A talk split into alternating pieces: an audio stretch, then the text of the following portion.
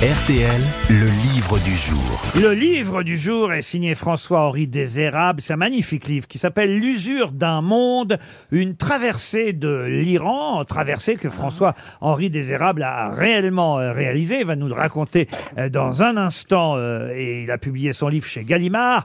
Gallimard a ajouté un bandeau rouge sur lequel on peut lire un français en Iran et c'est vrai qu'en ce moment, il n'est pas très conseillé d'aller là-bas. Il le raconte d'ailleurs au départ du livre François-Henri euh, Désérable. On l'interrogera dans un instant. Mais à un moment donné aussi, dans son livre, il revient un peu sur l'histoire de ce pays. Il dit, comme il l'écrit d'ailleurs, euh, rembobinons euh, la pellicule.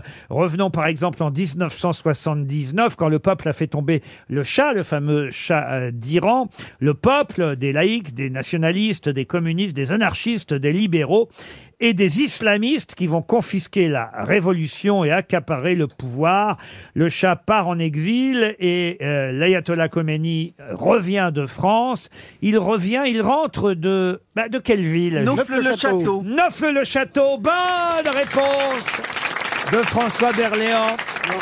Et Roselyne Bachelot, on s'en souvient, paisible commune des Yvelines où on voyait l'ayatollah Khomeini prier régulièrement. Il paraît qu'il y a une plaque commémorative qui est très contestée. 3000 habit- habitants à peine, hein, c'est la note que vous mettez en bas de page, François-Henri Désérable, euh, pour nous expliquer euh, Neauphle-le-Château, paisible commune des Yvelines, 3000 habitants à peine, connu des 85 millions d'Iraniens avant son retour en Iran.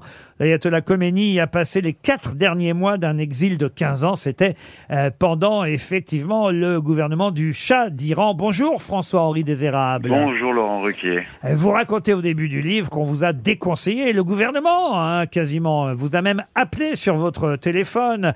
Bonjour, c'est le centre de crise du ministère des Affaires étrangères. Euh, vous avez informé l'ambassade de France d'un projet de voyage en Iran. Je vous le dis tout net, renoncez-y. Sauf qu'au même moment, dans un haut-parleur, une autre voix grésille. Madame, monsieur, bonjour. Je suis votre chef de cabine. Le C'était commandant. pas Jean-Philippe Janssen. Le commandant de bord et l'ensemble de l'équipage ont le plaisir de vous accueillir à bord de ce vol à destination de Téhéran. Vous étiez déjà dans l'avion. Vous racontez même comment vous avez réussi à obtenir euh, le visa pour aller là-bas. Euh, vous n'avez pas dit que vous étiez... Enfin, si, vous avez dit que vous étiez écrivain. Il fallait pas dire que vous étiez journaliste, évidemment. Bah non, c'était la dernière chose à faire puisque la République islamique euh, embastillait les journalistes iraniens et ne délivrait plus de visa aux journalistes étrangers. Et l'une des raisons pour lesquelles je suis allé en Iran, euh, outre que je rêvais depuis très longtemps de voir ce pays, c'est que c'est que je voulais témoigner de, de ce qu'il se passait. Et donc j'ai j'ai eu la chance d'obtenir ce visa et à partir du moment où je l'ai obtenu, je pouvais pas me dérober.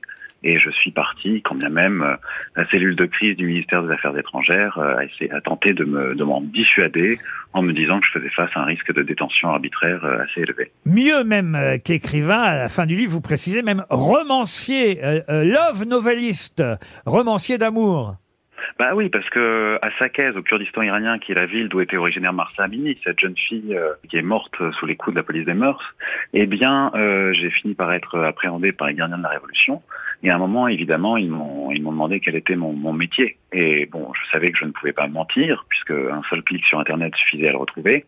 Mais simplement, euh, je voulais pas qu'ils rapprochent mon, mon métier de journaliste. Donc, comme mon dernier roman, Mon maître et mon vainqueur, était une histoire d'amour, j'ai dit que j'étais romancier d'amour. Ils ont dû se dire, bon, bah voilà, c'est un type qui écrit des bluettes, ça va pas porter préjudice à la République islamique. Mais d'ailleurs, au fond, c'est vrai que vous n'êtes pas journaliste, vous êtes euh, réellement euh, écrivain. Vous avez même fait grosse tête une fois, hein, au tout début des Eh oui. grosses têtes ici à RTL. Je me souviens, euh, vous étiez parmi nous. Il faut dire que vous avez un parcours totalement atypique. hein. Il faut rappeler que vous avez été hockeyeur sur glace. On joue très peu au hockey sur glace en Iran, hein, vous me confirmez Ouais, c'est pas le sport national, c'est vrai.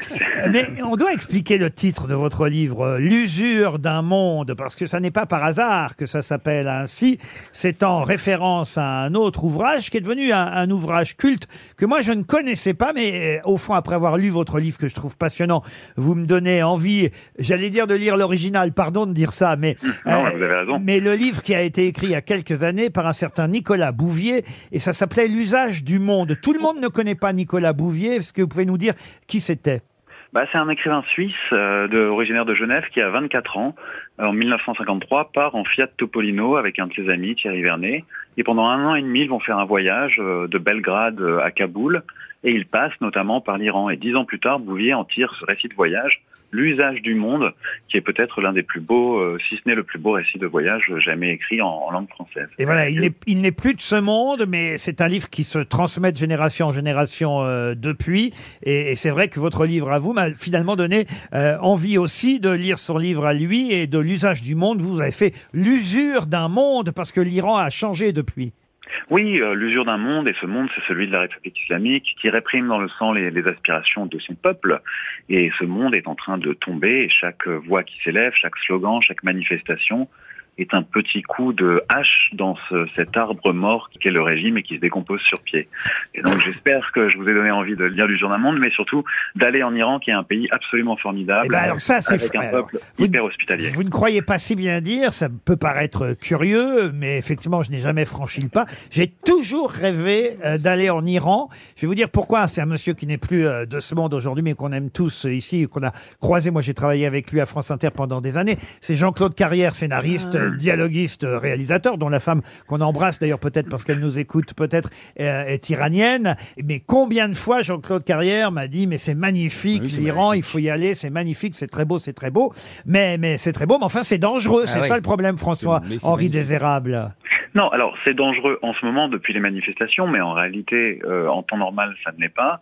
Et surtout, surtout, je n'ai jamais ren- rencontré un peuple aussi hospitalier, aussi curieux à l'égard de l'étranger, aussi bienveillant euh, qu'en Iran. Euh, c'est la, la gentillesse du peuple iranien euh, est légendaire et elle n'est pas usurpée. Et d'ailleurs, vous avez choisi en, en épigraphe de votre euh, livre, justement, une citation de Nicolas Bouvier, euh, phrase extraite euh, de l'usage du monde. Et, et voilà, c'est l'exemple de ce que vous venez de nous dire. Ici où tout va de travers, donc en Iran, nous avons trouvé plus d'hospitalité, de bienveillance, de délicatesse et de concours que deux persans en voyage n'en pourraient attendre de ma ville où pourtant tout marche bien.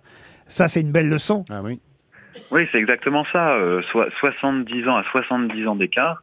Cette phrase, je pourrais la, la prendre mot pour mot, et c'est la raison pour laquelle j'ai décidé de la, de la placer en épigraphe de, de, de l'usure d'un monde, pour essayer de rendre hommage à ce peuple iranien, et surtout au courage, au courage inouï de cette jeunesse iranienne qui continue à, à, à manifester euh, au péril, euh, au péril de, de leur vie, puisque c'est un régime qui, qui n'hésite pas à réprimer dans le sang. Et quand je suis arrivé en Iran, il y avait déjà eu 500 morts dans les manifestations et 15 000 prisonniers politiques. Alors autant le dire, hein, ça n'est pas un guide gastronomique. D'ailleurs, euh, vous nous le racontez dans la dernière partie du livre. Vous n'avez fait que manger kebab, kebab, kebab et kebab.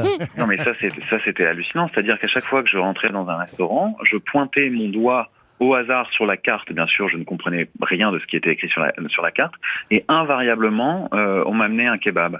Alors, quand je, quand je suis rentré en France, j'ai des amies iraniennes qui se sont empressées de, de m'emmener dans un restaurant iranien pour me faire découvrir euh, l'étendue de la panoplie de la, de la gastronomie iranienne. Il y a une très jolie scène aussi au tout début du livre, cette fois où euh, vous arrivez à, à- à l'hôtel. Vous rappelez d'ailleurs la fameuse phrase, le fameux proverbe qui dort dîne. hein, et à Mhm. l'époque, c'est vrai que c'était tout simplement, euh, euh, voulait dire, bah, si vous dormez ici, vous devez manger, ou l'inverse d'ailleurs. Mais, mais en tout cas, c'est les deux qui vont de pair. C'était une injonction et non pas un, un- un- un proverbe euh, qui dort dîne. Et, et justement, vous vous retrouvez dans un, un- un hôtel, vous essayez de manger, quelqu'un euh, va vous par- va partager son repas et, et la jeune femme réceptionniste, euh, bah, vous pensez dans un premier temps qu'elle a le coup de foudre pour vous, qu'elle est euh, tombée amoureuse euh, parce qu'elle va vous remettre un, un- un petit papier, un petit mot.